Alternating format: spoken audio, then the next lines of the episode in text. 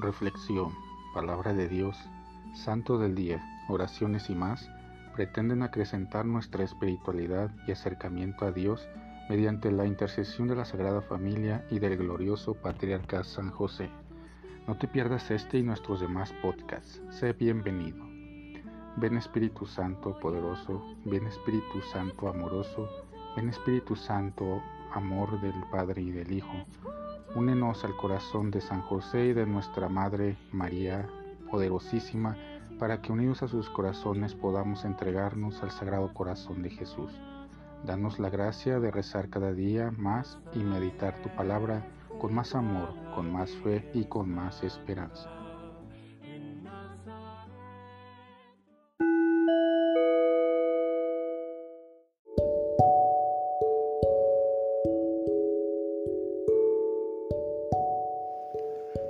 Del Santo Evangelio según San Mateo.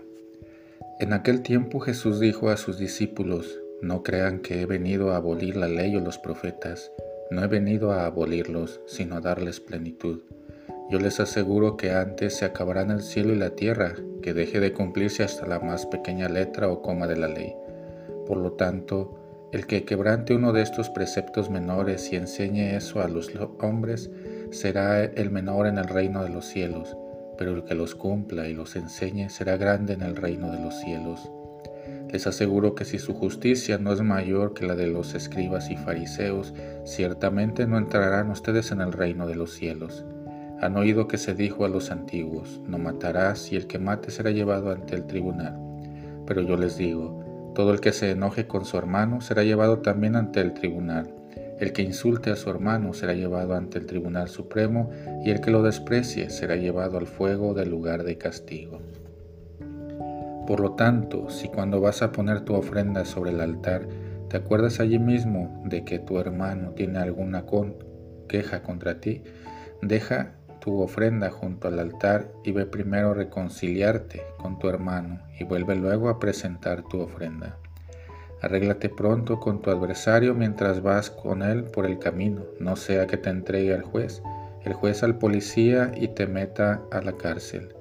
Te aseguro que no saldrás de allí hasta que hayas pagado el último centavo. También han oído que se dijo a los antiguos, no cometerás adulterio, pero yo les digo que quien mire con malos deseos a una mujer, ya cometió adulterio con ella en su corazón. Por eso, si tu ojo derecho es para ti ocasión de pecado, arráncatela y tíralo lejos, porque más te vale perder una parte de tu cuerpo y no que todo él sea arrojado al lugar de castigo.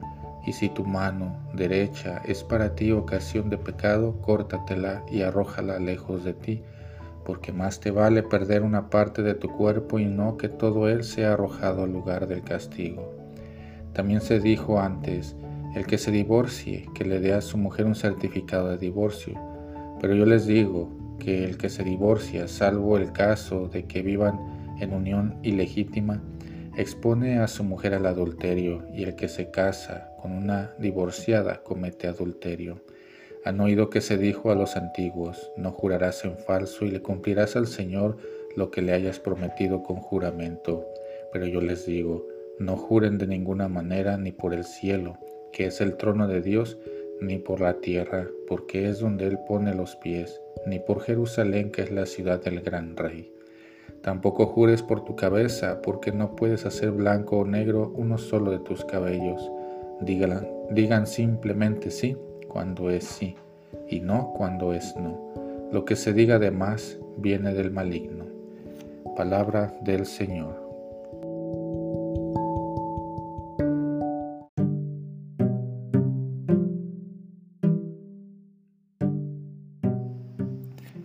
Queridos hermanos y hermanas, en el Evangelio de hoy y en los trozos siguientes se contrapone la nueva justicia a la ley judía. Jesucristo en persona es término y plenitud de la ley de los profetas. Él vino a profundizarlos, a perfeccionarlos y a interpretarlos de un mundo nuevo. Todo lo que la ley y los profetas han predicho y prefigurado ha sido realizado por Jesús y por eso mismo ha sido consumado. Nos regala así una nueva comprensión y vivencia de la ley y de la justicia. Resulta que la venida de Cristo y sobre todo su muerte en la cruz son una especie del fin del mundo e inauguración de un mundo nuevo. A la muerte de Jesús se realizaron los signos del fin del mundo. El sol se oscureció, la tierra se puso a temblar, las tinieblas cubrieron el universo, el príncipe de este mundo fue arrojado fuera. Por eso también el velo del templo se desgarró para indicar la supresión del antiguo orden mosaico y la resurrección de Cristo ha hecho nacer el mundo nuevo. Desde entonces ya no estamos bajo la ley judía, sino en un régimen de gracia y de libertad. Jesús es el nuevo Moisés que promulga una nueva ley, una ley espiritual, una obediencia en espíritu. Es una ley mucho más exigente que la de los escribas y fariseos.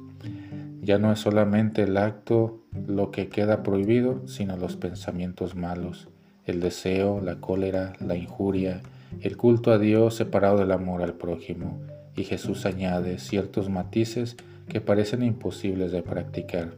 ¿Quién será capaz de responder a tales exigencias? Hemos de tomar en cuenta de que el Evangelio no es una ley, sino un espíritu.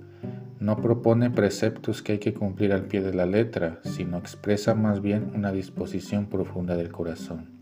Ciertamente Jesús quiere que el que escucha su palabra la ponga en práctica, pero Él no es un moralista, no nos impone una ley, sino que describe solamente un conjunto de actitudes y comportamientos que han de caracterizar a un auténtico cristiano.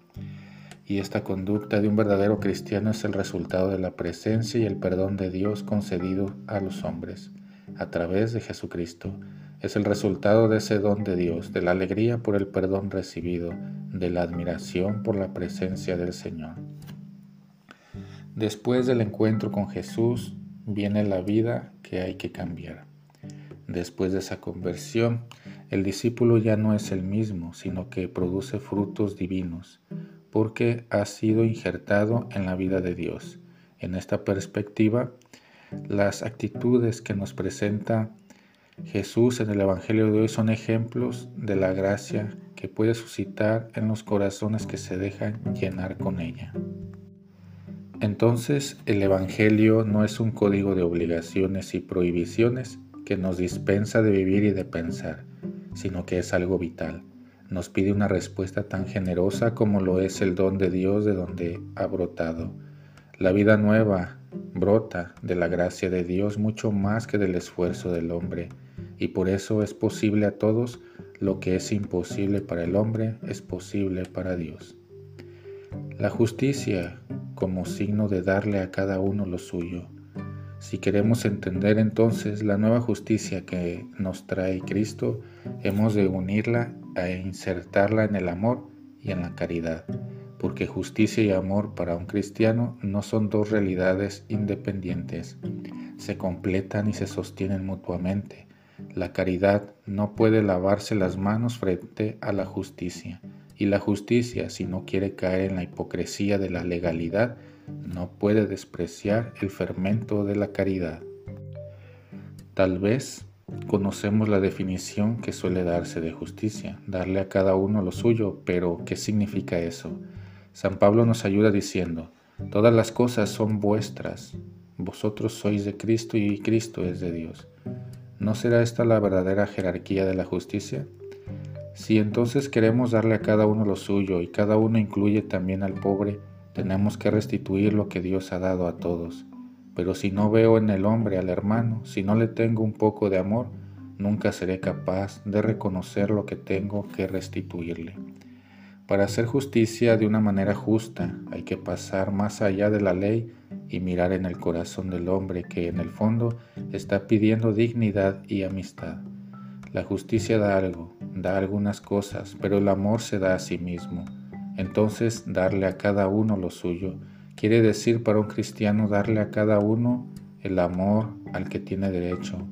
La culminación de la justicia para un cristiano es el amor.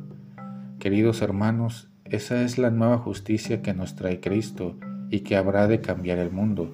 Pongamos también cada uno de nosotros nuestro esfuerzo diario para que el mundo de mañana sea más justo y más colmado de amor y caridad. Pongamos así nuestro pequeño aporte personal para que nuestro país, en nuestro país, reinen la verdad, la justicia y el amor. Que así sea. En el nombre del Padre, del Hijo y del Espíritu Santo. Amén.